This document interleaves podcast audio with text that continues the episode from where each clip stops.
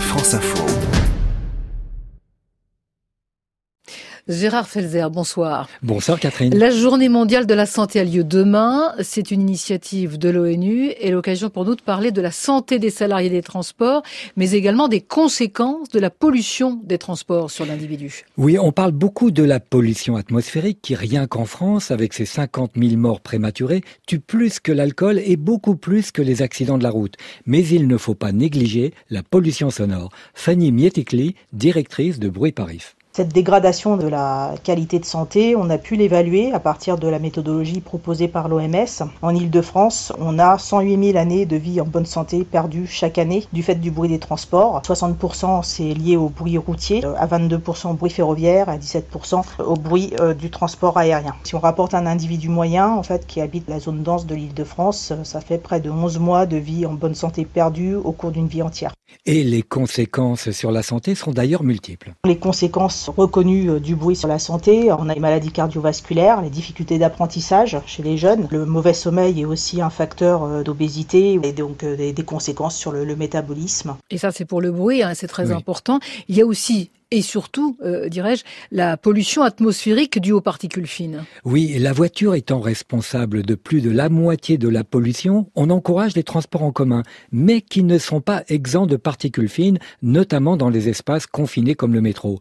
On peut y respirer jusqu'à 100 fois les seuils d'alerte. Patrick Rossi, secrétaire fédéral de la CFDT. En tant que citoyen, on estime qu'au-delà de 50 microgrammes, vous avez des problèmes pour la santé. Et les problèmes sur la santé, c'est 46 000 décès dans notre pays. Pour un salarié travaillant dans l'espace confiné peut être exposé à 5000 microgrammes par mètre cube pendant 8 heures. Et selon l'OMS, l'Organisation mondiale de la santé, ce phénomène mondial concerne beaucoup de villes dans le monde. Oui, selon elle, 7 millions de personnes meurent chaque année à cause de la pollution car 9 personnes sur 10 respirent un air pollué qui entraîne, entre autres, des maladies pulmonaires.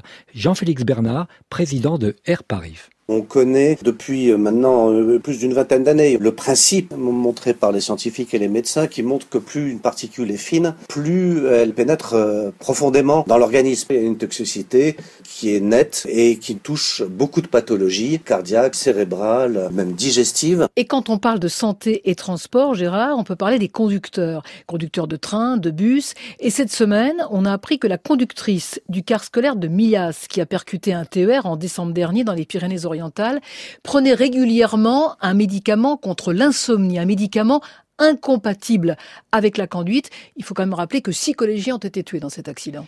Oui, alors Catherine, il ne s'agit pas de juger évidemment, mais de comprendre. Il y a des visites médicales obligatoires pour l'aptitude à la conduite qui a lieu tous les cinq ans pour les moins de 60 ans, mais c'est surtout la médecine du travail qu'il faudrait probablement renforcer. D'ailleurs, bon nombre d'accidents sont dus à la fatigue et à la somnolence. Nathalie Hérisson, de Prévention autoroutière. On constate que euh, la somnolence, voire euh, l'endormissement au volant, sont responsables de un tiers des accidents mortels euh, sur l'autoroute. Les pics d'accidents qui sont repérés, c'est entre 2h et 5h du matin. Et les exemples ne manquent pas. Dans l'actualité aussi, il y a le cas du pilote privé du footballeur nantais Emiliano Sala, qui a été tué dans le crash de son avion le 21 janvier dernier.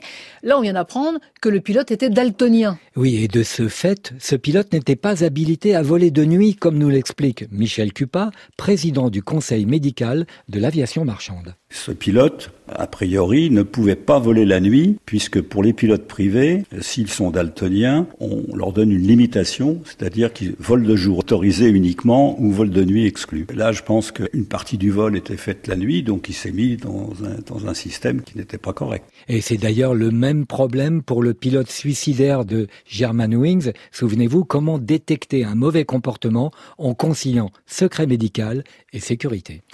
Le coup de cœur de la semaine, Gérard, pour une façon originale d'indiquer la pollution de l'air. Oui, il s'agit de l'aérophile, un ballon qui, dans le parc André Citroën à Paris, propose des ascensions et qui, en même temps, mesure la qualité de l'air. Jérôme Giacomoni, son président. Non seulement on mesure les, polluants, mais aussi on indique aux Parisiens quel est l'état de l'air à l'instant où ils voient le ballon. Donc si vous voyez le ballon tout vert, c'est bon signe. Si vous le voyez tout rouge, là, il vaut mieux euh, ne pas courir, ne pas faire de sport, parce que ça veut dire que la qualité de l'air n'est pas bonne. Alors, ce sont deux jeunes polytechniciens passionnés de tout ce qu'ils veulent, qui ont vendu une centaine de ballons dans le monde, qui transportent plus d'un million de passagers par an. Et ils viennent d'ouvrir près de Strasbourg un parc d'attractions aériens du nom de Petit Prince. Tout un programme. Transportez-moi euh, chaque samedi dans le 17-20 week-end et en podcast, bien sûr, hein, sur franceinfo.fr. À la semaine prochaine, Gérard.